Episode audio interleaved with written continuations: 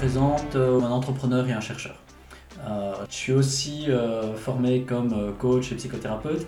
On, nous annonce qu'on sera les managers de demain, mais on n'a pas un seul cours de sciences humaines. Général civil, c'est pour faire de la technique. c'est pas pour faire des sciences molles, ah, c'est les sciences dures. On bourre la tête d'éléments rationnels, intellectuels, mais on nomme une chose, c'est que 90% de ce qu'on fait est drivé par notre inconscient. À un moment, euh, on a un conflit euh, d'associés. C'est un conflit euh, dur. On crée la première fondation d'utilité publique. La société est l'outil d'un collectif, mais n'est pas un bien marchand. On n'envisage même pas de revendre. Si, je suis un employé de, de Black Sheep Tribes, on, me donne 5000 euros, c'est ça? En fait, mon rêve, ce serait de dire, ok, tu sais ce budget-là, d'aller en Afrique et de contribuer à la remise en place de clôtures dans des parcs ou la prochaine fois qu'il y a une inondation ou autre, nous, on prend le, matos, notre temps et on va aider à la réhabilitation de, maisons. Si j'ai une motivation à certains moments qu'on peut faire du business euh, éthique, du business écologique, du business responsable, c'est les, les, tribus de moutons noirs en effet. Bienvenue dans Comfort Zone dans chaque épisode, j'échange avec une personne au parcours atypique et j'essaie de comprendre d'où elle vient, comment elle pense et ce qui la fait sortir de son lit chaque matin. Je suis Jean-Marc Poncelet et je fais ce podcast pour inspirer le plus grand nombre à questionner sa zone de confort. Bonjour Geoffroy. Bonjour. Alors, euh, merci de m'accueillir dans ce superbe château ou manoir ici à Jamblou. C'est quoi? On est où ici? C'est un ancien manoir qui a été construit en, dans la fin des, enfin, au milieu des années 40 euh, par la famille d'Escamp et euh, qui appartenait euh, en fait à la famille d'Escamp était propriétaire de la malterie qui est en face. D'accord. Et ça avait un sens de, de, de, mettre tes bureaux ici? En fait, avant, on n'était pas loin dans une, dans une aile d'une ancienne ferme en carré qui avait été rénovée en bureau et oui, ça fait un petit temps qu'en fait, euh, je cherche des endroits qui ont un certain caractère, qui sont atypiques, euh, vu que ça reflète aussi dans le lieu euh, le côté atypique de nos modes de fonctionnement. D'accord, intéressant.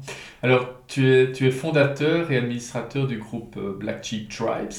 Et, et j'avais été attiré par une annonce que j'avais vue où vous donniez 5000 euros à vos employés pour réaliser leurs rêves.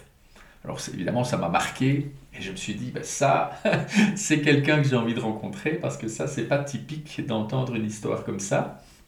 Et alors, c'est quelque chose euh, qu'on va couvrir un petit peu plus tard dans, le podcast. Euh, parce que tout d'abord, j'aimerais bien euh, savoir comment aimes-tu te présenter? Question difficile parce que j'ai beaucoup d'activités, donc je me présente au final plus comme un entrepreneur et un chercheur. Euh, je fais de la recherche appliquée en effet dans pas mal de domaines et puis euh, j'entreprends aussi dans des domaines divers et variés et donc je pense que c'est ce qui me caractérise euh, le plus. D'accord. Et donc, dans quel... parce que quand on avait préparé, tu m'avais parlé de psychothérapie, de... de oui, j'ai aussi un côté... En effet, j'ai je suis aussi euh, formé comme euh, coach et psychothérapeute. Donc en effet, à côté de mon parcours euh, d'ingénieur civil, informaticien à la base, j'ai fait un parcours assez approfondi dans, dans les dimensions humaines, avec divers outils allant de la psychanalyse à des outils énergétiques, à voilà, des formations psy, des cours de psychopatho, enfin bref, un parcours très large et au départ, pourquoi? Parce que je ne retrouvais pas euh, dans le monde business, dans le monde des RH, les, outils qui me convenaient. Et donc, en fait, j'ai été euh, bourlingué dans, dans, le monde euh, de, de, la psychologie pour y découvrir d'autres d'autres aspects et en fait mieux découvrir l'humain. Et un de mes domaines de recherche aujourd'hui, c'est de m'inspirer de ce que j'ai appris et pratiqué et que je pratique encore ponctuellement dans, dans, cette compétence pour en retirer certains aspects euh, pour les décliner en mode business. Et pour ramener la, la dimension humaine euh, au cœur euh, du business. Parce que quand on dit être attentif à l'humain, ben, en fait c'est quoi un humain? Et donc, ben, un humain, c'est pas juste un cerveau rationnel sur pattes, c'est aussi des émotions, c'est aussi des intuitions, c'est aussi des, réflexions philosophiques, c'est aussi une spiritualité, c'est un corps, c'est un humain est complexe. Et, et, donc, un de mes domaines de recherche, c'est de mieux connaître ce que c'est qu'un humain. Ok. Écoute, j'ai envie de, de comprendre les origines de, de, tout ça et peut-être euh, de commencer par le début euh, pour savoir comment tu as été amené à tous ces, euh, tous ces domaines-là. Alors, dans, quel environnement est-ce que tu viens, tu viens au monde? Alors, une famille, on va dire, classe moyenne.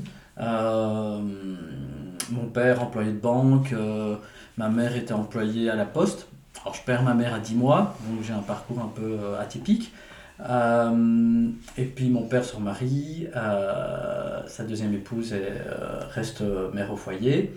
Et donc j'ai un environnement assez classique, classe moyenne, pas du tout un esprit d'entrepreneuriat présent dans la famille. après j'ai un parcours scolaire, universitaire, je fais ingénieur civil.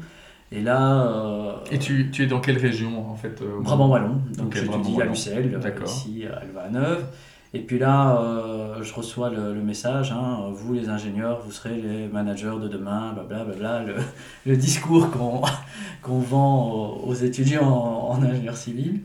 Et il y a déjà quelque chose qui me surprend c'est on, on nous annonce qu'on sera les managers de demain, mais on n'a pas un seul cours de sciences humaines. Déjà à l'époque, ça me. Ça te titille voilà, ça me titille, ça m'interpelle. Je me dis, bon, ok, euh, je suis qu'étudiant, hein, donc euh, j'avance. Et puis, euh, c'est des années assez folles. Hein, c'est en sortie du NIF, on a plusieurs contrats sur table, on peut choisir. donc, c'est des années où on rentre dans le monde du travail assez facilement. Et peut-être juste avant ça, quand tu es en, en secondaire, est-ce qu'à ce moment-là, parce que c'est quelque chose qui... Est-ce que tu as déjà des rêves. Est-ce que tu sais ce que tu veux être demain ou euh, comment vient cette vocation pour ingénieur civil? Est-ce que c'est un vrai choix? Est-ce que c'est un, choix par défaut? Qu'est-ce qui t'anime à cette époque-là? Euh, si, tu, si on revient, tu as 16, tu as 17 ans, qu'est-ce qui t'anime? Alors, si tu m'avais rencontré quand j'avais 16 ou 17 ans, tu aurais parié un copec sur le fait que je deviendrais entrepreneur. Donc, parce que j'étais quelqu'un de très introverti, très timide, euh, qui a beaucoup de difficultés à, poser mes choix. Je ne sais pas trop ce que je veux faire. Euh, à l'époque, je ne comprends pas pourquoi. Euh, et donc, oui, j'ai des amis, j'en ai un qui est passionné par l'informatique, je me passionne aussi par l'informatique et je me suis dit, tiens, pourquoi pas ingénieur civil? J'ai des facilités en secondaire, je suis bon en maths, donc je me dis pourquoi pas? En plus, oui, j'ai un attrait pour l'informatique, mais dans les candidats, je vais encore toucher à plein de domaines et je pourrais encore choisir mon orientation après. Mhm. Donc le choix d'ingénieur civil n'est pas un choix qui est fait parce que je sais exactement où je veux aller. Au contraire, c'est un choix euh, parce que je sais pas trop euh, et que j'ai des facilités et que ça me donne encore plein d'ouvertures. Donc quand j'étais jeune, je n'étais absolument pas euh, sûr de moi. Dans un cap, si je devais m'exprimer en public, j'étais rouge tomate instantanément. Donc non, j'étais quelqu'un de très introverti, très timide. D'accord. Et qu'est-ce que tu as comme passion alors à ce moment-là en dehors de... Tu as, des passions particulières? Alors oui, l'informatique. Euh, je suis un passionné d'informatique, je joue pas mal euh, aussi. C'est euh. quoi être passionné d'informatique quand tu as 16-17 ans à cette époque-là? On est en quelle année? Bah, je suis, alors, moi et les dates, je suis né en, en 78 et ça devait être aux alentours de ma 4e, 5e, 6e secondaire, donc je sais pas exactement quel âge j'ai, je dois être 15, 14, 15, 16 ans par là. Et euh, alors, à l'époque, pour moi, c'est euh, déjà euh, comprendre comment fonctionne le PC, m'intéresser aux différents logiciels. Je programme pas, par contre, je fais pas encore de programmation. Je joue beaucoup, oui. et grosso modo, j'ai un attrait pour découvrir la programmation, mais ça s'arrête là. Donc je suis même pas à ce moment-là un... T'es pas un geek particulièrement. Non, c'est ça. Et donc, donc oui, d'une manière assez paradoxale, euh, en tout cas rationnellement, c'est un choix par défaut, les études d'ingénieur civil. Euh, je pense que derrière, euh, je ne crois pas au hasard, donc je considère qu'il n'y a pas de hasard. Et quand je vois mon parcours, je suis ravi des études que j'ai faites, c'est ce qui me convenait à merveille. Donc Et qu'est-ce qui te fait dire ça maintenant avec le recul, de dire ça me convenait à merveille ces études-là? Qu'est-ce que ces études-là apportent par rapport à d'autres?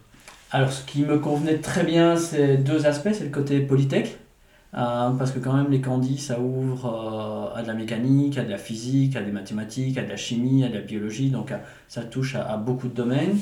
Et aujourd'hui... Polytech, ça veut dire multitechnique en fait, ça veut dire... ok. Et donc, euh, et du coup, ça m'a donné une ouverture d'esprit dans des domaines différents et dans des domaines très larges. Et ça, ça me correspond bien par rapport à ce que je fais aujourd'hui, parce qu'aujourd'hui, bah, je suis actif euh, autant dans le domaine informatique que dans la recherche appliquée, dans le commerce de gros. Euh, dans, je suis gérant d'une société agricole, je suis co-gérant d'une société de conseil en communication et agence culturelle. Donc voilà, j'ai un, un, domaine en fait euh, d'ouverture de, de, ce qui m'intéresse qui est très très large. Euh, je fais de la recherche appliquée aussi. Je viens de déposer un brevet euh, à l'été d'une invention que j'ai réalisée dans le domaine du recyclage de l'eau. Donc voilà, je touche à énormément de choses. et donc à ce titre-là, la dimension polytechnique me convenait très bien. Et puis dans le domaine informatique que j'ai choisi, ça, au final, ça me convient très très bien par, par rapport à l'aspect logique. Je suis quelqu'un en fait qui est à la fois très intuitif mais aussi très logique. Je, je combine les deux. Et donc, euh, ce qui me manquait par contre, c'était le côté plus euh, intuitif, plus humain, plus sensible que je n'ai pas retrouvé dans, dans ces études euh, d'ingénieur civil. Et donc, les études d'ingénieur civil, on, on, en revient au, point que tu disais, on vous, on vous matraque que vous allez être les managers de, de demain mais pas de cours sur l'humain. C'est ça que tu, c'est ça que tu dis. Tout à fait. À l'époque, aucun cours de, de sciences humaines. Et donc, euh, ça me choque, mais euh, je démarre avec ça et puis j'avance. Mais je sais qu'il y a, j'ai un manque. Et comment c'est, est-ce que c'est pas typique déjà, en effet, de se poser cette question de l'humain quand on est un ingénieur civil? Les, Tes copains de l'époque, ils se posaient cette question-là? Non, avec le recul, oui, avec le recul, j'avais déjà des côtés. Euh, oui, j'ai un côté très atypique depuis toujours. Et en fait, non, il y avait quasi personne qui se posait ce, ce genre de questions en ingénieur civil. Si on est en ingénieur civil, c'est pour faire de la technique. Euh, c'est pas euh, pour faire des sciences molles, ah, c'est les sciences dures, c'est les hard skills. Euh, et Ça, c'est le, type de croyance qu'il y a dans un auditoire d'ingénieur civil sur les, les, soft skills ou les, le, côté. Mais je, dans, le, dans le jargon, on appelle ça les sciences dures et les sciences molles. Les soft skills, c'est les hard skills. Et donc, Mais sciences molles, c'est un terme à toi ou c'est un terme qui circulait à l'époque C'est un terme qui circule, tu peux encore le trouver aujourd'hui. en anglais, soft skills. C'est euh, et donc. Euh, oui, ça pourrait être les sciences douces ou. Euh, non, non, c'est dans, dans, le jargon un peu péjoratif, c'est les sciences molles. D'accord. Et donc, et donc oui, il y, y, a un peu une caricature dans, dans, dans, dans l'état d'esprit de, de, ces études. Donc en effet, c'est pas la majorité des, des, étudiants qui se posent ce genre de questions. S'il y en a qui se les posent, c'est une minorité. Euh, mais en effet, ça me caractérise. C'est que euh, déjà, je me posais ce genre de questions. Est-ce que tu en fais quelque chose euh, Les aspects qu'on a dit de psychothérapeute ou de coach, est-ce que ça vient à ce moment-là ou est-ce que ça va venir plus tard? Alors, ça vient plus tard. Ça vient quand je. En fait, j'ai mon premier job dans une boîte de consultance multinationale. Et comme au départ, je suis aussi très introverti, très très stressé, en fait, mon langage non verbal me trahit instantanément. Et donc dans des réunions, je me fais mais, euh, laminer euh, parce que euh, je suis transparent sur tout ce que je ne dis pas ou autre. Et donc un jour, je vais voir le service des RH et je leur dis, je voudrais une formation sur le body language. Et... Et attends, juste deux secondes. Qu'est-ce qui, qu'est-ce qui se passe en fait? Qu'est-ce qui trahit ton body language quand tu dis tu, tu, es là dans ta tu dis que tu es dans une multinationale, c'est dans quel domaine? Consultance IT. Consultance IT. Donc tu continues dans la lignée de d'accord? Et là, tu te rends compte, ton body language est trahi parce que quoi Qu'est-ce qui se passe Qu'est-ce que c'est dans quel genre de situation? Mais style, tu as une réunion de négociation tendue ou autre, euh, si euh, les arguments, euh, je sens qu'ils sont faux, qu'on est en train de me balader, je sais pas le cacher. Si je m'énerve, ça, je deviens nerveux, ça se sent, ça se voit. Et donc, oui, je me fais dans des négociations un peu trop concurrentielles, trop hard, je me fais laminer. D'accord. Et, euh, comme je suis, euh, je grimpe très très vite dans, dans, les responsabilités, je me retrouve très très jeune avec des responsabilités managériales. Et donc euh, j'ai ce contraste où j'ai pas la maturité de l'expérience, mais je me retrouve avec des responsabilités élevées. Et donc, bah, le stress, ça se voit, ça se transparaît, les autres jouent dessus. Et, et tu dois gérer des, des, personnes plus âgées? Je dois gérer des personnes plus âgées, oui. je démarre, j'avais deux ans d'expérience, j'avais une équipe avec notamment une personne qui avait 45 ans, 50 ans. Donc oui, c'était euh, un vrai challenge euh, au démarrage. Et, euh, et c'est ce qui m'a amené à, de par cette tension que je vivais, à me dire ok, je veux évoluer sur ça parce que ça me pénalise dans mon job. Et donc tu vas trouver Char Et je leur dis, je voudrais une formation sur le body language. Parce que voilà, j'ai déjà eu des formations dans plein d'autres domaines, etc. et là, comment est-ce qu'ils réagissent et là, la, la, dame que j'ai en face de moi, je trouve, a, une réaction qui était excellente. Elle m'a dit, mais Geoffroy, en fait, euh, il n'y a pas de formation pour le body language. C'est euh, ce qui vient de l'inconscient et euh, ça se travaille en coaching. Bah, j'ai très bien, alors je souhaite un coaching. et, et c'est comme ça que je, je démarre, j'ai ce coaching. Et là, je me rends compte de ce que ça m'apporte. Je me dis, mais putain, c'est génial. Et quand je découvre un domaine comme ça, en général, bah, je le creuse. Et donc, euh, je commence par bouquiner, et puis je me forme, je commence des formations en parcours en PNL, et, euh, et puis je vais dans d'autres domaines, et j'ai été donc en psychothérapie, psychanalyse, euh, et comme ça.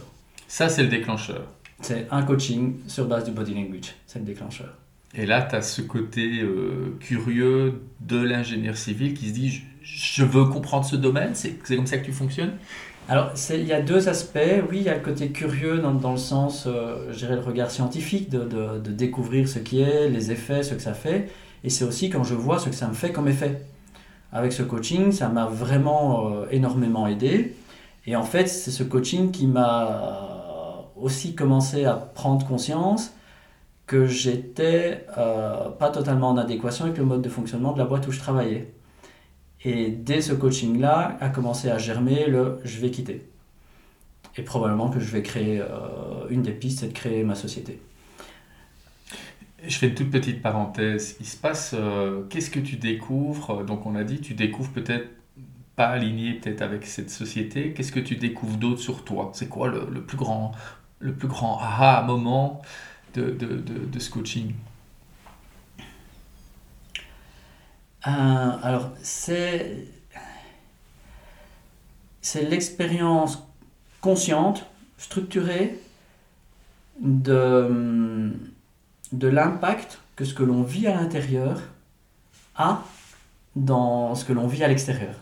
Ce que les, les, les coachs au niveau sport euh, de très haut niveau ont compris depuis très longtemps, euh, c'est ce qu'ils appellent l'inner game et l'outer game. Et donc c'est ô combien notre jeu intérieur influence notre jeu euh, extérieur. Et cette relation-là, de pouvoir, de cette première expérience, me dit, waouh, là il y a un truc, là je comprends ce qui me manquait euh, dans, dans, mes études.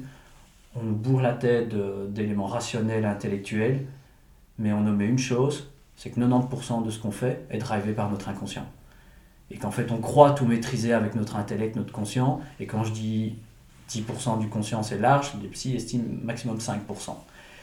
Et donc en fait on néglige totalement ce qui nous anime la majorité du temps. Et là je me dis, ok, là il y a un truc à explorer.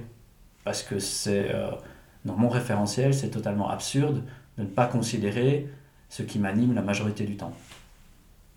Et donc là tu te formes... Euh, tu as parlé de la PNL, c'est quoi la PNL La programmation neurolinguistique. Euh, donc, c'est des outils euh, à la fois de modélisation, de coaching, de transmission de compétences, euh, voilà, qui balayent des domaines assez larges. On peut aller de, de simples outils de modélisation à du coaching à jusqu'à des formations en psychothérapie basées sur la PNL. Donc, le spectre est assez large. Et là, tu, tu fais quoi? Tu, tu suis une formation à ce moment-là chez euh, dans, dans, ta multinationale Non, non, non, à ce euh, moment-là, je, je, je, choisis d'aller me former euh, à l'extérieur. Ok. Donc, Donc à, ton propre, à tes propres frais Oui, tout à fait. Donc là, ben, je choisis un, un, centre de formation en PNL dans la région ici. et je, je, je, suis un parcours de deux ans pour être ce qu'on appelle euh, maître Pratt euh, en PNL. et de là, j'ai un bagage, je commence à du coup rentrer dans ce domaine de, explorer ce qui est à l'intérieur de nous. Et la PNL part du, principe que notre langage verbal et non verbal reflète ce qui se passe à l'intérieur et reflète notre inconscient. Et donc notamment, c'est des outils pour pouvoir, au travers de, de de la perception du langage verbal et non verbal, commencer à faire des hypothèses et aller voir ce qui se passe derrière. Donc on commence à être dans ce lien à qu'est-ce que je vis à l'intérieur de moi et comment ça se manifeste à l'extérieur. Qui était exactement ce que tu cherchais de, comprendre. Pourquoi ce body language qui envoie des messages à mes collègues Qu'est-ce que ça veut dire sur moi Et là, tu, tu, tu, vas aller trouver les réponses. C'est ça que tu me dis C'est exactement ça. Et du coup, en allant découvrir et en conscientisant ce qui se passe en moi, bah, je peux choisir, je suis plus en mode automatique. Je peux choisir si je l'exprime et comment je l'exprime. Et du coup, bah, le coaching m'a aussi beaucoup aidé. J'ai en effet été de moins en moins transparent euh, en réunion. J'ai appris aussi à, à, du coup être plus conscient de moi-même et choisir ce que j'exprimais, pouvoir retenir. Alors c'est tout un chemin, hein, euh, euh, c'est petit à petit. Mais oui, ça a produit les effets que je souhaitais et bien plus encore. Et comment est-ce que ça se traduit alors sur tes équipes? Est-ce que tes équipes voient quelque chose à l'époque? Tu es toujours euh, dans, ce job. Est-ce que ça a changé ta manière d'être un leader? Et de quelle manière? Est-ce que ça s'est vu? Euh, oui, alors ça, c'est concomitant avec la phase aussi où je crée euh, Onirix. Donc en fait, je commence quand je suis encore consultant euh, employé et puis je démissionne pour créer ma propre société et là je continue mon parcours de formation.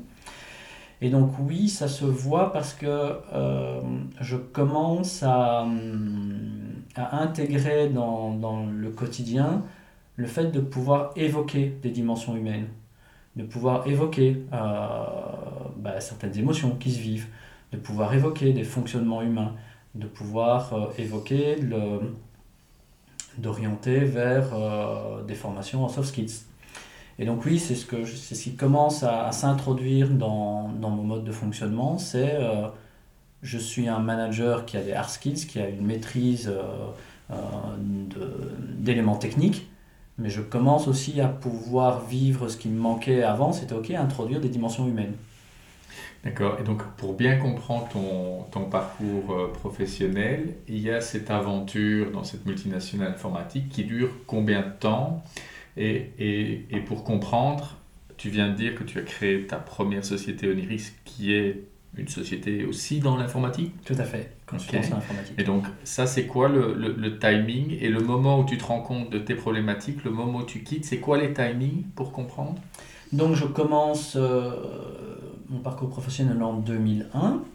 Je crée euh, Onirix en 2008 je connais plus les dates exactes, mais le, le coaching, ça devait être, euh, à mon avis, fin 2006, 2007, euh, quelque chose comme ça.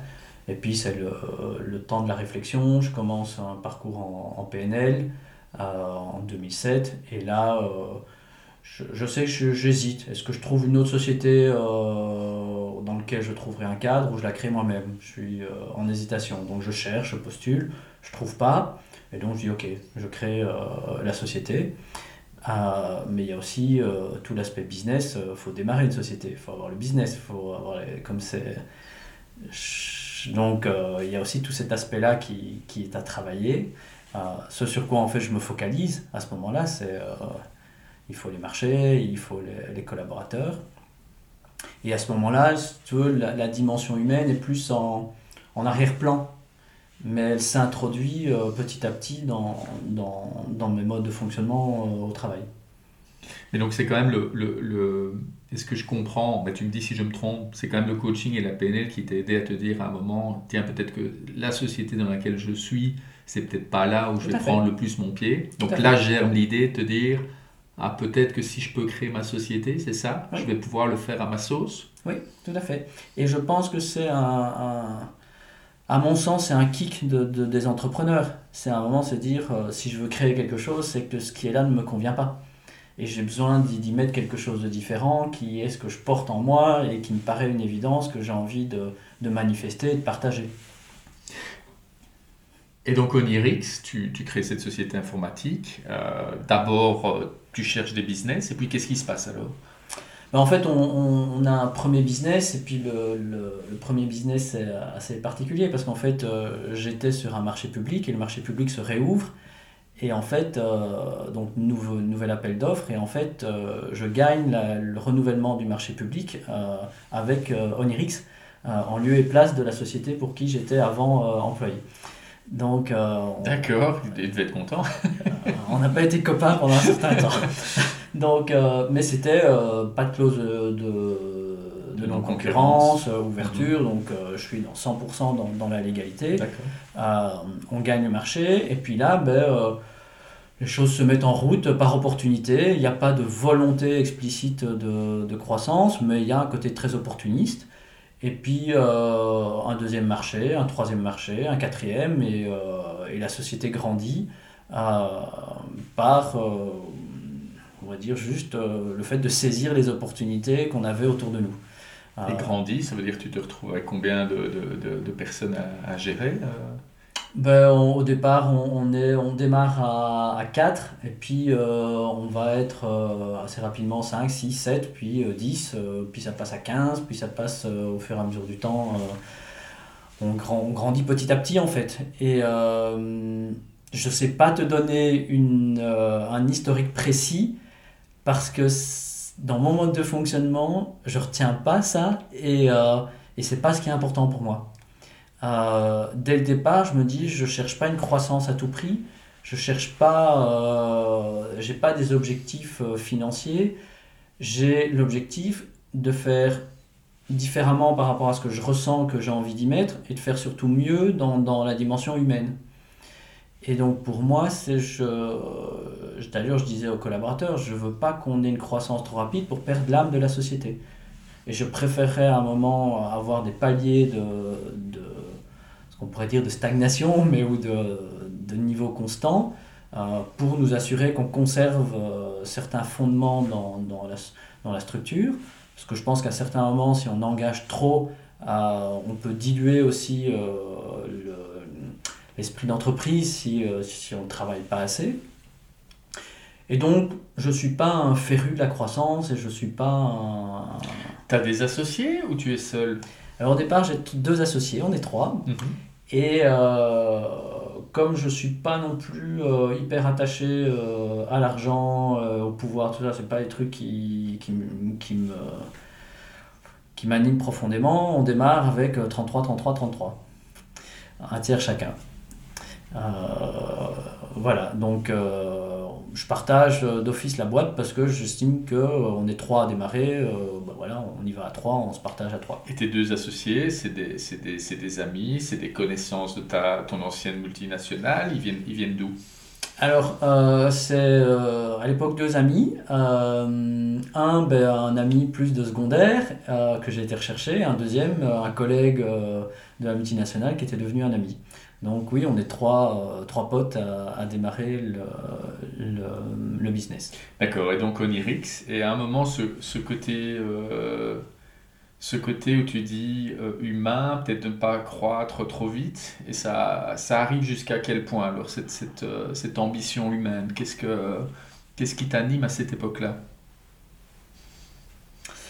À cette époque-là, c'est simplement le fait de, d'avoir de la considération et de l'attention pour les personnes à ce moment-là, c'est encore, euh, j'ai envie de dire, assez peu structuré. C'est oui, j'ai des outils comme la PNL ou autre, je commence à me former à d'autres choses. Je ne m'arrête pas après la PNL, je sais que je vais aller chercher d'autres choses. Mais ça reste, euh, voilà, être attentif aux personnes et me rendre compte que le facteur humain a un impact majeur euh, au quotidien. Et donc, ça devient, par exemple, dans le recrutement, ben oui, être attentif au profil de personnalité de la personne quand on choisit les consultants en fonction du, client, être attentif au match en termes de, de, mode de fonctionnement, d'état d'esprit. Euh, ça, c'est des points auxquels on est attentif dans le business, dans, dans la consultance. Et c'est ce qui est un de nos facteurs différenciateurs, c'est de commencer à introduire euh, oui, cette attention à des aspects humains, alors que beaucoup dans l'informatique, c'est euh, les compétences, le CV, quelles technologies ils connaissent, combien d'années d'expérience, et le reste, on, s'en fout, entre guillemets. Euh, et dans mon référentiel, c'est euh, on prend les gens pour des boîtes de carottes, en fait. Et c'est comme si euh, je vais dans le rayon et ah, les carottes, elles viennent de quel pays? Je prends celle-là. Mais un humain, pour moi, c'est bien plus que ça. Et donc, euh, on commence à se rendre compte que aussi notre efficience, elle provient du fait que euh, on est attentif aux aspects humains dans ce qui se passe dans les projets informatiques.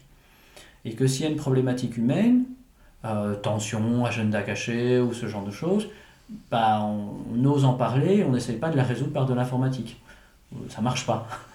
Euh, et donc on, introduit dans, l'organisation des, projets cette attention à la dimension humaine.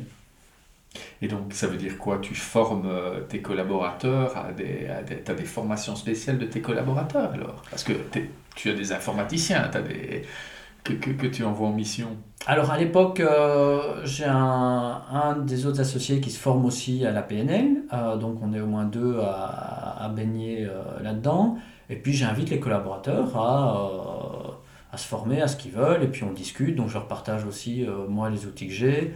quand je m'intéresse à d'autres domaines, bah, je partage d'autres domaines. Et puis on commence à, instaurer aussi un mode de fonctionnement, c'est de mettre un certain nombre de jours de formation à disposition des collaborateurs pour qu'ils aillent se former dans ce qu'ils veulent. Euh, et on les invite à autant se former dans des dimensions techniques que dans des dimensions plus euh, soft skills, euh, fonctionnement humain. Et donc on est aussi attentif quand on recrute à ce que les personnes qu'on recrute aient cette ouverture et cette affinité. Notamment, on est attentif à ce que les personnes sachent prendre un feedback et, euh, se remettre en question.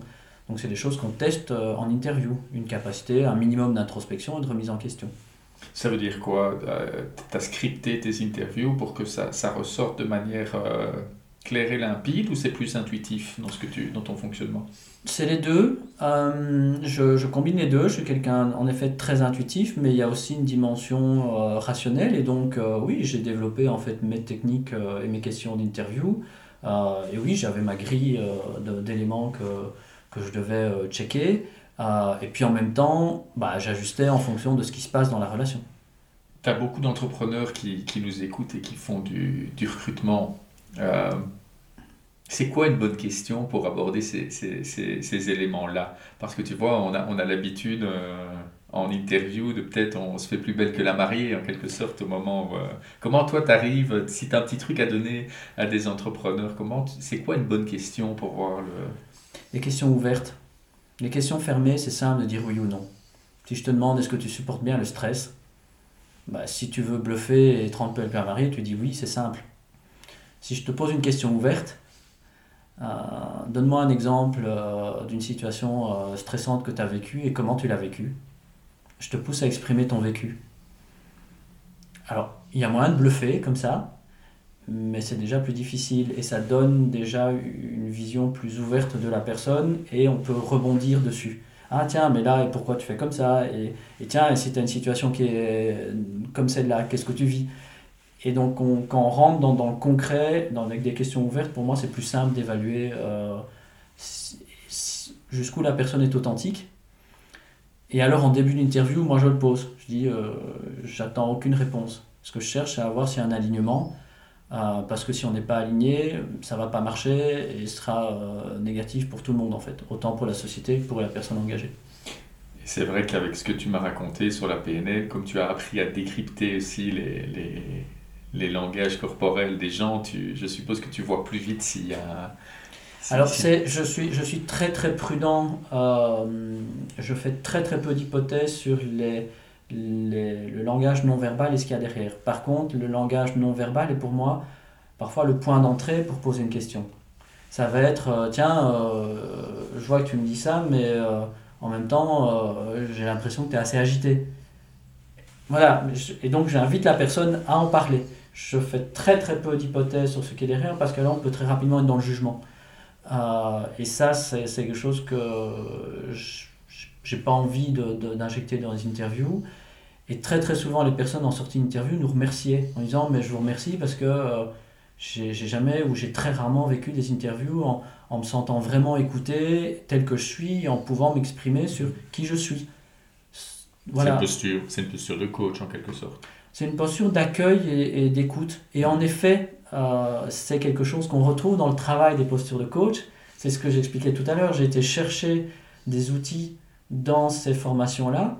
mais que je ramène dans la dimension business. Et donc, par exemple, dans la posture de coach, on va pas amener dans le business le côté intervention, parce qu'on n'est pas là pour faire du, coaching sauvage euh, ou de la thérapie au boulot. Mais par contre, la posture d'écoute, en effet, elles sont beaucoup plus travaillées dans les formations coaching euh, ou psychothérapie ou autre. Et d'ailleurs, bah, du coup, moi, je suis en train maintenant de vraiment préparer maintenant des modules de formation en me focalisant par exemple que sur la posture d'écoute. Le reste, euh, j'évacue.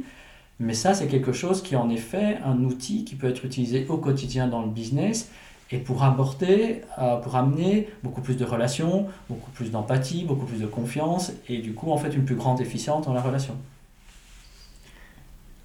Il y a un élément euh, déclencheur euh, chez Onirix. il se passe quelque chose, un moment qui va être déterminant pour la suite de, de, de, de ton aventure. Oui. Qu'est-ce que c'est? En fait, à un moment, euh, on a un conflit euh, d'associés. C'est, je, voilà, je découvre euh, certains éléments, des problèmes de facturation, d'abus de biens sociaux, et on a un conflit d'associés. Et c'est là où je me rends compte d'une chose, c'est que quand tout va bien, les intentions, elles sont belles, on est aligné, et puis quand il y a un problème, tout ça, ça passe à la poubelle. Et revient la dimension humaine plus sombre, plus conflictuelle, euh, agressive. Euh, et puis le seul référentiel qui compte, c'est la loi. Et là, je me rends compte euh, que, ben, que notre modèle est atypique et que sur certains aspects, on, est à la frontière de, des aspects légaux. notamment, un, point de départ, on, dans, dans ce qu'était le fait d'être associé et actionnaire, on en avait discuté, les trois fondateurs. Et on avait une vision qui était déjà, euh, on va dire, avant-gardiste par rapport à, ce qui se pratique classiquement. On estimait que ce qu'on détenait de la société n'était pas en lien avec l'argent qu'on avait mis au point de départ, parce qu'en fait, pour démarrer une société de consultance, euh, on a mis 7000 euros et on a démarré. Donc, euh, c'était de quoi acheter trois PC euh, et de quoi avoir quelques milliers d'euros pour les premières mensualités de location de voiture, et puis c'est tout. Quoi. Donc, c'est pas l'argent qui est nécessaire pour démarrer une société de service. Et là, on s'était plutôt dit, bah, c'est en fonction des contributions personnelles, etc. vous étiez tous les trois à 100% dans, dans la société à l'époque Oui, oui. D'accord. Tout à fait. Euh, et donc, euh, et puis là, il y a un conflit euh, d'associés. Bon, c'est un conflit dur, hein, dépôt de plainte, procédure civile, procédure pénale, on est dans, dans, du lourd, qui se termine heureusement par un accord à l'amiable. et qui Et donc là, c'est. Donc vous êtes trois, et vous vous rendez compte qu'il y a un des trois qui ne se comporte plus exactement comme, comme prévu. Et là, c'est vous qui déposez plainte, c'est vous qui voulez vous séparer Comment ça C'est nous qui, qui, qui lançons la séparation. Et puis après, c'est les procédures dans les deux sens. Hein. Euh, il y en a un qui dépose plainte, il y en a un qui dépose plainte, et on a une escalade judiciaire. Et qui à un moment euh, finit heureusement par se solder par un accord à l'amiable. Et dans cet accord à l'amiable, on rachète les parts euh, du, du, de l'associé qui quitte. Et pour préparer cette, ce rachat des parts, ben, on a beaucoup réfléchi parce que ce qui était déjà présent chez moi. qui Des deux autres associés, plus euh, quelques personnes euh, dans, dans, la société, dont en fait euh, la, responsable des ressources humaines à l'époque, Isabelle Vandenbroek, on réfléchit sur ok, qu'est-ce qu'on fait avec ces parts? Moi, je dis, je veux pas les racheter parce que je veux pas spéculer sur la valeur de la société. Donc, je dis, je veux bien ne pas ça veut dire quoi, ne pas spéculer sur la valeur de la société? Mais C'est-à-dire que pour nous, ce qui est déjà évident à ce moment-là, c'est que la société est l'outil d'un collectif, mais n'est pas un bien marchand. Et donc, on, ne veut pas, en fait, euh, on n'envisage même pas de revendre. Euh, on, estime que la société a à être pérennisée pour ce qu'elle est et qu'elle n'est pas au service de l'enrichissement personnel des actionnaires. Ce qui est à contre-courant de la jurisprudence non seulement de la jurisprudence, mais qui est à contre-courant de ce pourquoi beaucoup de gens créent une société. Et, euh, et donc ça, qu'est-ce qui te fait penser ça en fait? Pourquoi? C'est parce que dans ce que j'ai vécu avant, dans, dans la multinationale où j'étais, qui était cotée en bourse, il y avait euh, les résultats au quarter, au trimestre, par rapport à ce qui était annoncé en bourse. Et donc j'ai vu combien une grosse partie du business de la société était rythmée par le calendrier de la bourse et par les annonces et tout ce qui devait être fait par rapport aux aspects capitalistes de la bourse avec des dérives euh, que moi j'estime euh, non humaines, c'est euh, il faut licencier pour diminuer les coûts, licenciement entre Noël et Nouvel An. Tu as vécu ça dans la multinationale Oui, oui. Et il y avait même des expressions qui circulaient, c'était on coupe les branches mortes. c'était aussi plat, aussi plat que ça. Et donc l'aspect des humains, des personnes, n'était à mon sens pas assez considéré et je percevais quelque chose qui est de l'ordre de euh, les personnes sont quasi juste des ressources financières. J'exagère un peu, mais c'est pas loin de ça. Et moi, ça me choquait, en fait, euh, ce genre de choses. Et, euh, et moi, j'associe ça à une trop grande prépondérance de la dimension financière sous-jacente dans le modèle de, des sociétés commerciales. Parce qu'en effet, de, la, de par la loi et la jurisprudence, les actionnaires sont là pour faire de l'argent. Euh, c'est un peu tout le système capitaliste. C'est tout le système capitaliste, tout à fait. Et donc c'est ça que tu remets, euh, que tu remets en cause? Je, mets, je remets tout ce système capitaliste, l'excès de ce système en cause, tout à fait. Et on a travaillé dans cet événement euh, que tu évoques. Parce que c'est là où fait réapparaître ce questionnement, se dire, ok, mais comme en effet nous remettons en cause cette dimension à nos yeux excessive du capitalisme, et qu'on ne veut pas du coup spéculer sur la valeur de, la société, il dit ok, mais alors euh, nous, personnes physiques, nous ne voulons pas racheter les parts euh, de, de, la société. On se dit il faut que nous allions plus loin. Parce que on veut bien, nous, ne pas spéculer sur une revente, mais de là à aller euh, mettre 300 000 euros ou 400 000 euros dans des parts qu'on ne revendra jamais, on n'est pas non plus totalement imbécile. Et donc, on cherche, on dit, mais est-ce que la société ne peut pas racheter les parts? Mais non, parce qu'il y a 40% rachetés, c'est trop, etc. Et donc c'est au final comme ça qu'on crée la première fondation d'utilité publique du groupe, Tilium, en disant, mais ok, là on a trouvé un outil juridique qui répond à notre problématique. C'est une fondation d'utilité publique. On l'a fait reconnaître par le ministère de la Justice comme d'utilité publique, c'est-à-dire au service du bien-être commun. Elle devient actionnaire de la société. Excuse-moi, on va, y revenir, mais ça veut dire quoi être d'utilité publique quand tu es une, société, par exemple, informatique À l'époque, il y a, il dedans. Ça veut dire quoi? Alors, ce que nous avons euh, fait, c'est que l'objet social de la fondation, c'est euh, de promouvoir le fait de remettre la dimension humaine au cœur du travail, de privilégier le revenu du travail par rapport au revenu du capital, euh, de pouvoir faire de la gestion d'entreprise, pouvoir faire du conseil, pouvoir faire de la promotion, pouvoir être euh, actionnaire d'entreprise, au service de promouvoir la remise de la place de l'humain au cœur du fonctionnement de l'entreprise. D'accord. Et donc, en positionnant cette fondation comme actionnaire, on vient mettre un, poids dans, les décisions de l'entreprise, de dire, ben, euh, un des actionnaires, qui détient 40% de la société, a pour vocation, et c'est ça qu'il va insuffler en tant qu'actionnaire, de remettre la dimension humaine au cœur du fonctionnement de l'entreprise. D'accord. De mettre le fonctionnement humain, mais à côté d'autre chose. D'intégrer, si tu veux, dans, dans l'organisation de l'entreprise, qui fait du business et qui du coup doit gagner de l'argent pour vivre, qui doit aller chercher ses clients, qui, qui fait tout ce que fait une entreprise dans, le business d'une manière traditionnelle, mais avec une coloration particulière, qui est de dire, dans la manière dont nous le faisons, nous actons, et nous l'actons de par la présence dans l'actionnaire d'une fondation d'utilité publique qui a ça dans son objet social, que dans nos modes de travail, nous allons attacher plus d'importance, plus de considération pour les êtres humains qui sont présents, qui sont les collaborateurs. D'accord. Et qu'est-ce que ça, se traduit comment alors après? Donc ça veut dire que tu as une société dont l'actionnariat principal est une fondation d'utilité publique, et donc ça veut dire que la société ne pourra jamais être vendue? Alors, si elle peut, mais il faut que la fondation accepte de vendre déjà. Euh, et euh, si la fondation ne vend pas, autant dire que ça c'est invendable.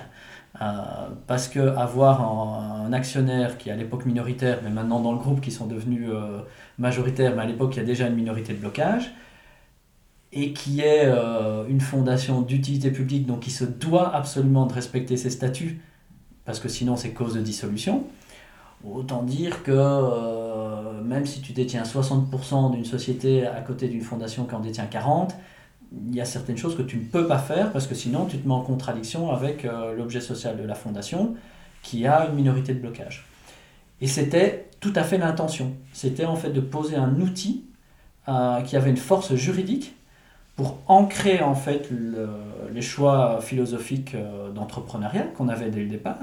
Pourquoi? Parce qu'on s'est dit, ok, du clash qu'on a eu, on a appris que juste la, on va dire la bonne intention humaine n'est pas suffisante, qu'il faut l'ancrer dans des outils juridiques qui ont une force légale, parce que quand on tombe dans un conflit, c'est le cadre légal qui, euh, qui, qui, sert de référence. Mais donc, ça oblige, en fait, c'est une, euh, c'est un postulat qui oblige que du coup, on, doit on, va seulement pouvoir se développer. On n'arrive pas à lever d'argent avec un concept comme ça, où c'est compatible avec euh, lever de l'argent de fonds d'investissement classiques.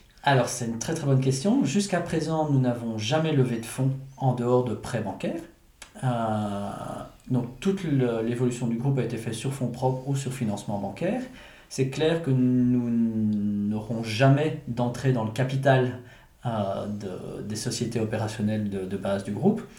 Et donc aujourd'hui, on réfléchit, on est en train de travailler pour aller plutôt chercher des, des fonds privés sous forme de, d'investissement, mais pas dans le capital, sous forme de prêts où on va voir quel mécanisme financier on va utiliser. Nous sommes en train de construire aussi une sorte de produit financier éthique euh, pour aller chercher des investisseurs privés. Mais les investisseurs privés qu'on va vouloir aller chercher, en effet, c'est sans entrer dans le capital. D'accord, donc tu essaies de vendre en fait cette vision d'un nouveau, un nouveau monde à des investisseurs euh, privés. C'est ce que nous sommes en train de travailler maintenant, parce que oui, nous avons l'intime conviction qu'en fait, il y a moyen aussi pour des investisseurs d'avoir un droit de regard, un droit d'influence, d'une autre manière que par une présence dans le capital, euh, et que cette dimension capitaliste euh, de l'actionnariat et du pouvoir de l'actionnariat et de la spéculation sur la valeur des sociétés, nous estimons que c'est excessif et nous cherchons du coup à construire d'autres dispositifs, d'autres modes de fonctionnement qui peuvent remplir les mêmes fonctions, mais en supprimant les, excès euh, qui sont présents dans la dimension capitaliste. Et donc cette fondation d'utilité publique, elle s'appelle Théalium. Et Théalium, c'est euh, après ça, ça, devient Black Sheep Tribes. Alors c'est le nom du groupe ou c'est le nom opérationnel? Black Sheep Tribes, c'est quoi par rapport à Théalium Enfin rapidement parce qu'on ne va pas rentrer dans des considérations. Donc en fait, euh, il y a eu euh, Onirix, puis il y a eu Thylium qui vient de, de, du mot Thiel, en fait, de, la couleur qui fait référence à, la spirale dynamique. et donc c'est les deux entités. Et par la suite, il y a en fait la création de nouvelles sociétés et puis à un moment, nous nous disons, OK, il y a lieu de nommer ce groupe, de lui donner une, euh, une visibilité et une vie en tant que groupe.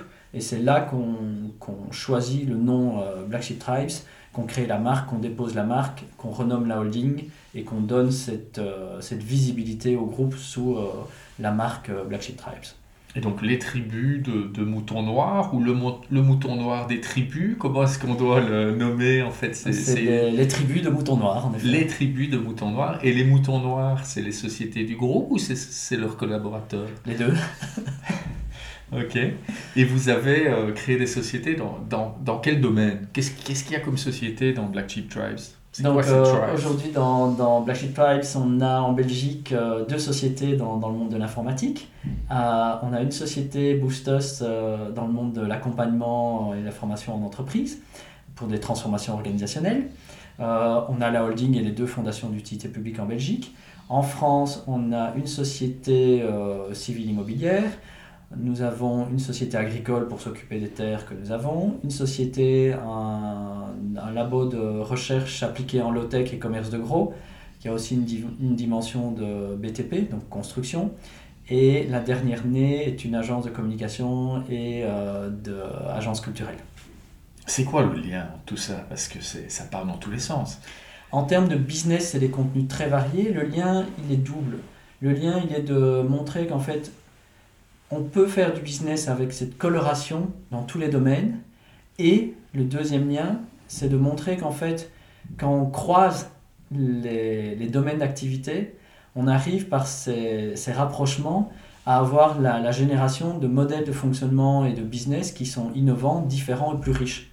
Et donc notamment, c'est une des facettes dans lesquelles euh, l'agence euh, est en train de se développer en France, Solelar, c'est de pouvoir être dans cette dimension de conseil et d'accompagnement où ils vont pour leurs clients et pour nous créer vraiment partir de l'univers de, de, la mission et d'aller explorer au-delà du périmètre euh, initial de la mission pour faire des liens avec plein d'autres domaines pour enrichir en fait le, ce qu'ils vont produire et donner en fait un effet de levier bien plus grand aux clients euh, en allant au-delà des limites de la mission, je en croisant des domaines. Je comprends pas. Tu as, un exemple euh, bah, Je vais te le donner. Un, un, exemple concret Je vais te le donner euh, dans, dans, ce qu'on fait, ce que j'ai déjà fait chez Onirix.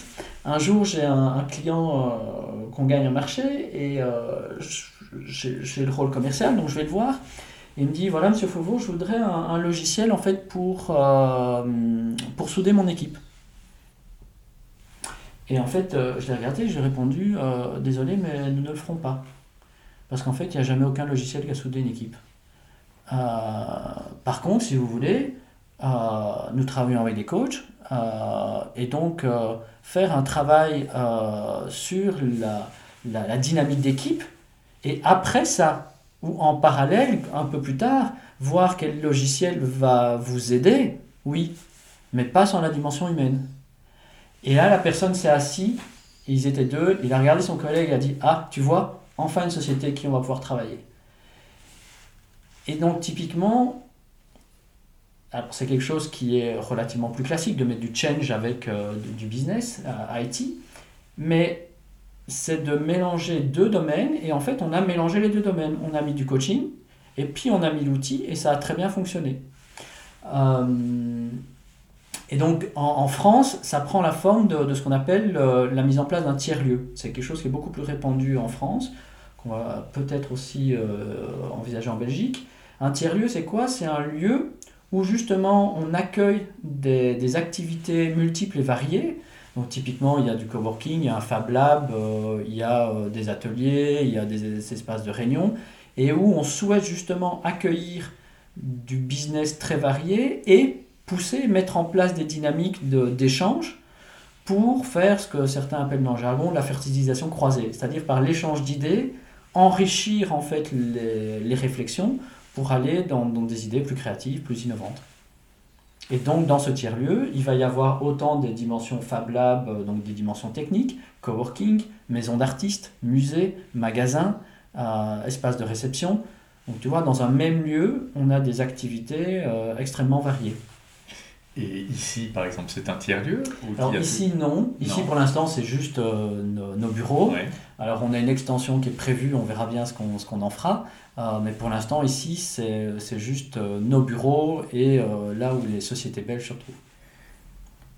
Pour créer une nouvelle Tribes, c'est de facto une idée qui va venir du groupe ou d'un de ses employés qui va donner une nouvelle tribe ou vous faites l'acquisition, ou ça peut être l'acquisition de sociétés extérieures, ou même imagine, je suis une PME et je me dis, bah tiens, j'ai envie euh, d'avoir un nouveau type d'actionnariat, ce message me parle et je vais euh, m'adosser au, groupe. Qu'est-ce qui est possible en fait? C'est quoi la vision à ce niveau-là? Alors pour l'instant, ça a toujours été des créations du groupe et parfois des personnes sont rentrées en disant, euh, par exemple, je te donne un exemple, j'avais absolument pas comme perspective de faire de la culture. Euh, parce que c'est pas du tout mon domaine euh, d'expertise ni mon domaine de, passion. Et un jour, on a rencontré une personne qui euh, qu'on voulait engager comme communicante. Et elle dit mais moi, ce qui me passionne, c'est la culture. Donc si je viens, j'aimerais pouvoir aussi faire des projets dans la dimension culturelle. Bon, on a dit écoute, discutons-en. Et donc c'est elle qui a amené toute la dimension culturelle dans le groupe. Donc ça, c'est par des apports des personnes. Jusqu'à présent, ça s'est toujours fait comme ça. Pour le futur, je ne sais pas. Et euh, nous sommes ouverts à, à, tout ce qui peut se produire. Nous n'avons pas de, de... On ne se fixe pas des choses qui n'arriveront jamais dans le business. On se dit, ok, on sait où nous allons pour l'instant. Et puis, s'il y a des opportunités, des opportunités ou des demandes qui se présentent, on les étudiera. Tant que ça rentre dans ton cadre, le cadre que tu as défini, tu es ouvert. C'est ça. D'accord. Et alors, tu, tu, tu, racontais ici en début, de, en début d'échange que tu, tu, travailles sur un, quoi, un brevet euh, dans le domaine de, de, la filtration d'eau. Oui, c'est en fait. C'est quoi ça? J'ai un domaine de passion dans, dans, différents domaines, notamment dans la recherche euh, au niveau de, de l'eau. Et euh, bah, on a vu cet été ce qui s'est passé en termes de, de, sécheresse. Et en fait, je suis sur le sujet depuis plusieurs mois. Et en fait, au printemps, j'en ai fait déposer un brevet euh, avec euh, différentes inventions dont le but est de diviser notre consommation d'eau domestique par 5 ou par 10 sans perte de confort. Euh, parce que nos gros usages de l'eau sont typiquement les douches et les WC. et donc, voilà, c'est un domaine de recherche sur lequel ben, on vise de se positionner. Attends, on, quand tu dis on, parce que un domaine de recherche, c'est toi seul qui travaille sur ce projet ou c'est un projet d'R&D du groupe? Alors, c'est les deux. C'est-à-dire que euh, il y a ici l'invention, c'est moi qui l'ai euh, réalisée, mais euh, elle est, le brevet, il, il appartient au groupe et c'est le but, c'est en collaboration avec d'autres collègues de, de Novactory en France, qui est notre labo de recherche low-tech et société de commerce de gros, qui va développer le, le, produit et dans le but de le commercialiser. Mais donc toi, tu as passé du, du, du, du temps partie de ton temps libre à, à travailler là-dessus ou, euh, oui. comment je dois voir ça Alors oui, moi je, je suis quelqu'un, je suis, je suis très multitâche. Donc euh, sur une journée, je peux faire, euh, je peux switcher sur 10 domaines différents, un après l'autre. Et donc oui, j'ai des sujets comme ça qui, qui tournent en, en, trame de fond. Et puis de temps en temps, je me le mets dessus. De temps en temps, il y a certaines intuitions qui viennent. Je travaille, je cherche. et puis ça aboutit à un moment à tiens, ok, j'ai une idée, euh, je vais chercher parce que j'ai besoin des composants, mais ils n'existent pas. Euh, comment c'est possible? Bon, ben ok, euh, recherche d'antériorité, ah ben non, ça n'existe pas. Bon, ben ok, on dépose le brevet et on avance. Et du coup, tu es, le genre de gars qui bosse, qui bosse tout le temps Ou tu, tu bosses 80, 90 heures semaine Ou c'est quoi ton, ton mode de vie? C'est très variable. Non, alors oui, mon, mon, chez moi, le, travail n'est pas alimentaire. Le travail est une passion. Donc, euh, quand, quand, je suis passionné, j'ai pas l'impression de travailler. Je, je, fais ce que j'aime. Donc, euh, mes activités professionnelles font partie de ce que j'aime faire. Donc, je compte pas mon temps, mais je peux avoir des semaines où je bosse 60, 80 heures et des semaines où j'en bosse que 20. Euh, voilà, je tiens mon équilibre en, fonction de, de, ma vie privée euh, à côté aussi. Mais je ne compte pas mes heures de travail parce que pour moi, c'est pas du travail. Il y a encore un équilibre quand on, quand, on, quand, on, quand on est comme ça passionné Parce que tu parles d'équilibre. Est-ce qu'il y a encore un équilibre Oui, bien entendu, parce que euh, ben, mes passions, c'est mes passions, mais c'est pas forcément celles de ma compagne ou de mes enfants. Et donc, je, quand je passe du temps avec euh, mes enfants ou avec ma compagne, c'est autre chose. Euh, même si je travaille avec ma compagne, mais, euh, mais oui, il reste cette différence, mais la frontière entre les deux est, nettement plus floue. Et qu'est-ce que tu fais qui n'est pas famille, compagne, enfant et qui n'est pas boulot et qui te fait du bien? De la méditation. tu fais de la méditation? Oui, tous les jours. Euh, ça t'apporte quoi? euh, ben, L'image que je donne, euh, elle est un peu caricaturale, mais c'est je prends une douche tous les jours, ça m'apporte quoi? Bah, Ça m'apporte le bien-être de mon corps et ben, ça m'apporte du bien-être au niveau psychique. Et je trouve que c'est quelque chose qui, qui, qui mériterait d'être plus appréhendé par beaucoup de monde. Il suffit de pas beaucoup de temps. Euh, mais ça, ça, ça apporte, un, à mon sens, un réel mieux-être. Oui. Et tu médites combien de temps par jour? Ça dépend, ça peut être 10 minutes, un quart d'heure, comme euh, dans des périodes euh, plus, où j'en ai plus besoin, ça peut être une heure, deux heures. Une heure, deux heures? Oui. Et tu as ça dans une routine euh, ou c'est euh, un moment dans la journée ou c'est quelque chose de, où tu es discipliné sur le fait de dire je vais me lever, je vais faire ça euh, Non, alors j'ai mes espaces chez moi, j'ai mon petit espace de, de, méditation quand j'en ai besoin, mais ça peut être aussi simplement dans mon lit ou j'ai fait des pratiques structurées et puis à un, moment je me suis détaché du côté trop entre guillemets rituel, structure, etc pour plus me relier à ce que j'estime être euh, l'essence de la méditation, qui est l'introspection, qui est euh, cette observation intérieure et observer l'observateur, voir d'où j'observe et, voir ce qui bouge et, et, ce qui se passe dans, dans notre psychisme. Euh, et donc aujourd'hui, j'ai plus repris en fait les, les, différents aspects des différents outils que j'ai pratiqués et qui me conviennent pour le pratiquer à ma sauce. D'accord. Je, vais, euh, je passe du coq à l'âne, mais c'est pas grave parce que si je n'aborde pas ce sujet, euh, après, euh, je vais m'en vouloir parce qu'il faut absolument qu'on parle de, de, cette initiative qui a en fait provoqué le fait que j'ai eu envie de te, rencontrer. Et donc, vous avez annoncé sur les réseaux sociaux, on vous donne 5000 euros pour vivre vos rêves. Alors, c'est quoi C'est gros message marketing ou euh, ça, veut dire quoi concrètement? Donc si, si, je suis un employé de, de Black Sheep Tribes, on, on me donne 5000 euros, c'est ça? Mais En fait, c'est la continuité de, de, tout ce que nous avons discuté avant. C'est que aujourd'hui, le groupe Black Sheep Tribes, il promeut des valeurs, mais au travers de, des entreprises, au travers de, de l'entrepreneuriat qui est fait. Et en fait, euh, on avait une réflexion autour de plein de choses. C'est OK. Euh, comment euh, communiquer mieux sur euh, ce qu'on fait, se faire connaître, comment toucher euh, mieux le public cible qu'on cherche à, recruter, toutes ces questions-là qui sont des questions traditionnelles en fait du business.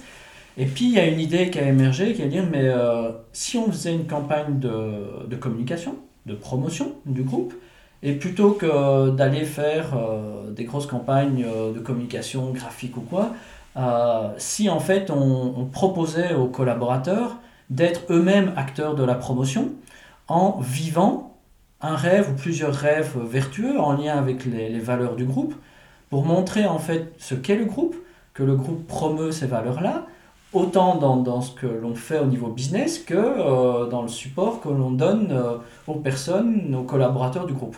Et donc une autre forme de win-win, c'est de se dire, bah, ok, plutôt que de payer des agences de com euh, externes, bah, ok, affectons des budgets de communication à nos collaborateurs, qu'ils réalisent une campagne, qui contribue à cette campagne de communication par la réalisation de rêves euh, vertueux qui, qui, font la promotion des valeurs qu'ils ont envie de vivre et qu'ils puissent témoigner qu'en fait ces valeurs, euh, ils peuvent les vivre au travail. Un exemple concret alors. je vais t'en donner plusieurs. Un, exemple peut-être d'un collaborateur, tu dis ça c'est symbolique de ce qu'on veut faire avec, ces, avec cette action. Mais je vais t'en donner deux pour te montrer, le, parce qu'en fait euh, c'est très vaste. Mais par exemple, on a un collaborateur qui dit euh, Moi en fait je suis, je suis vraiment passionné par euh, la protection des animaux en voie de disparition, notamment en Afrique. Et il dit bah, En fait, mon rêve ce serait de dire Ok, tu sais ce budget là d'aller en Afrique et de contribuer à la remise en place de clôtures dans des parcs ou à la sauvegarde, euh, d'aller travailler en fait euh, pour euh, des associations à titre bénévole pour aider à, à, la protection de ces animaux. un autre exemple, on a eu ben, l'équipe. Et, et, et, attends, et donc concrètement, ça veut dire quoi? Ça veut dire que vous lui donnez des, des. En gros, il a droit à des congés payés pour aller euh, faire cette action il y, a, il y, a, euh, Chaque année, il y a tu veux, un budget qui s'accumule de 1000 euros par an. Mhm. Euh, et les personnes peuvent, soit après un an, soit après plusieurs années, utiliser leur budget. et donc le budget, il couvre tous les frais de, de l'action.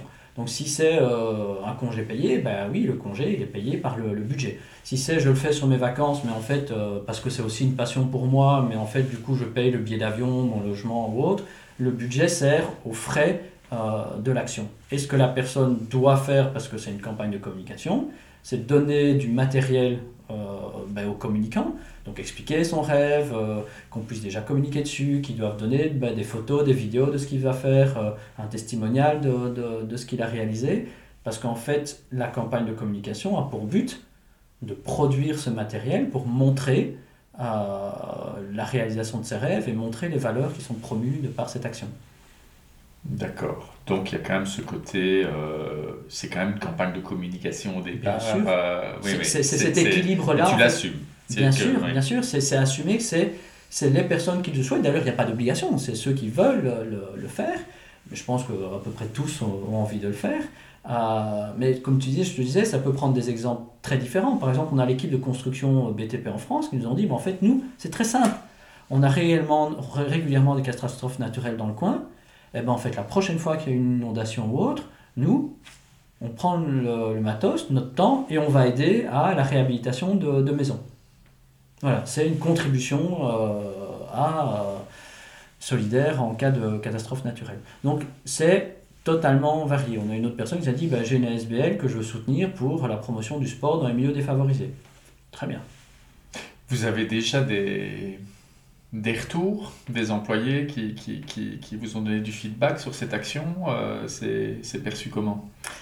Alors c'est euh, assez bien accueilli, c'est perçu ben, comme une opportunité pour eux aussi, de, parce qu'en effet c'est aussi l'opportunité de réaliser euh, quelque chose qui, qui, leur tient à cœur, qui est en lien avec les valeurs. Et puis ils apprécient dans le sens aussi, ben, c'est de montrer qu'ok, c'est de pouvoir faire valoir cette différence qu'on vit en interne sous une autre forme. Euh, de montrer qu'il il y en a certains qui disent, bah oui, on sait pourquoi on est là. bien sûr qu'on est là pour gagner de l'argent et qu'on est là pour vivre correctement, mais parfois, on a des personnes qui choisissent de rester, même par rapport à des salaires plus élevés ailleurs, parce qu'on euh, a certaines valeurs dans le groupe. Est-ce que tu as des chiffres qui montrent que tu as moins de turnover ou moins de burn-out et qui permettent de dire j'ai cette intuition, moi, que l'humain est important, et en plus j'ai du, du sonnant et trébuchant pour montrer que c'est quelque chose qui, euh, Alors, qui rapporte je peux te les trouver. qui rend la société plus efficace. Qu'on les a, mais moi, je m'y intéresse pas. Donc, je retiens absolument pas euh, ce, genre de choses. Oui, euh, j'ai des personnes qui ont ça. Euh, quand je fais des, présentations plus structurées ou quoi, parfois c'est des choses que je prépare, mais j'oublie tout de suite parce que moi, ça m'intéresse pas. donc, ce que je peux. En fait, ce que je dis souvent, c'est on a des problèmes. On a le même genre de problèmes que les autres sociétés. On essaye de gérer d'une manière différente. Euh, en ayant cette attention aux, aspects humains. Ça ne veut pas dire qu'il n'y a pas de problème humain. On a déjà eu des burn-out.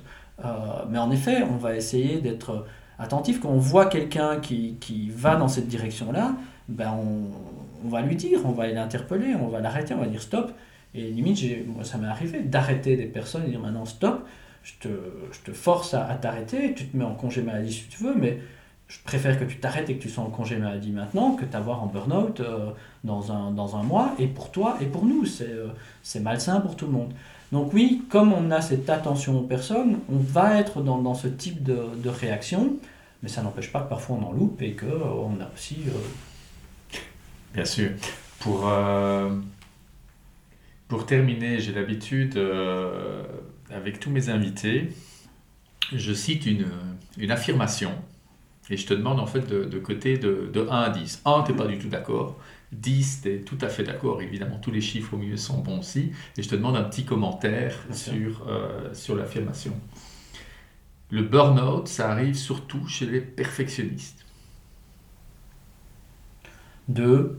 Euh, le côté perfectionniste est un, une des facettes du burn-out, mais c'est loin d'être le seul. Et donc, mm, voilà, c'est mon côté coach et psychothérapeute qui te répond et dit c'est, c'est un des critères qui peut y mener, mais il y en a bien d'autres.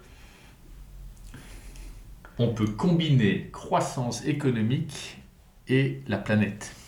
10. C'est une de mes convictions profondes. Et euh, si j'ai une motivation à certains moments à prendre des parts de marché, c'est pas pour l'argent, c'est justement pour prendre des parts de marché, pour montrer que cette démarche est possible, qu'on peut faire du business euh, éthique, du business écologique, du business responsable, que ça n'empêche pas et que j'espère que ça va prendre plus de parts de marché. Les ingénieurs ne sont pas assez valorisés dans la société. 5. Euh, neutre, donc parce que euh, je considère que toutes les professions ont leurs qualités, leurs défauts, et, euh, et j'ai beau être un scientifique, euh, pour moi la, la science n'est pas une religion, ça reste de la science, et donc ça n'a pas, pas, ça pas à prendre le pas sur les autres facettes euh, de la vie. Le travail, c'est la santé. Euh... Zéro. Je dirais le travail, c'est la passion. Ça, oui, 10. Euh, mais la santé, euh, c'est pas, pas direct. Je pense que si on a un travail qui nous passionne, ça contribue à être en bonne santé. Et si on a un travail qui dit vulgairement qui nous fait chier, euh, ça contribue au mal-être. Donc si on a un travail qui nous passionne, oui, alors ça contribue à être en bonne santé. Je pars demain m'isoler sur une île. Tu as un bouquin que tu peux me conseiller. Et tu, me conseillerais lequel? que je, comme je, te dirais autre chose. Même tu auras un bouquin de 1000 pages, tu l'auras vite lu si tu es seul sur une île. Donc je te conseille un autre bouquin, c'est ton bouquin intérieur. C'est euh, Apprends à méditer, à être en introspection, tu t'ennuieras jamais. Parce que là, tu as, as, un monde quasi infini à découvrir. Euh, donc si je devais conseiller euh, un espace de découverte, c'est le monde intérieur. D'accord. Et pour ceux qui, qui, ne vont pas partir sur une île, qu'est-ce que tu... Euh, et qui sont aujourd'hui dans leur... Euh, allez, je suis dirigeant de, de PME, tu me conseilles quoi comme bouquin?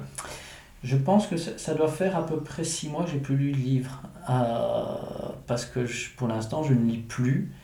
Et donc, franchement, je serais bien incapable de te conseiller un bouquin. Et en fait, très souvent, tous les livres que je lis, j'y trouve des choses intéressantes, mais euh, j'adhère pas à, à, toute la trame de, de, des bouquins. Ce qui m'intéresse, c'est d'aller en rechercher des, des, dimensions inspirantes. Et donc, je suis très mauvais, de très mauvais conseils pour les livres. merci Geoffroy pour ton temps. Avec plaisir, merci à toi aussi. À bientôt.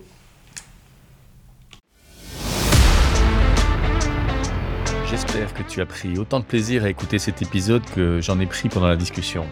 N'hésite pas à mettre une bonne note, à t'abonner si tu as apprécié et à partager.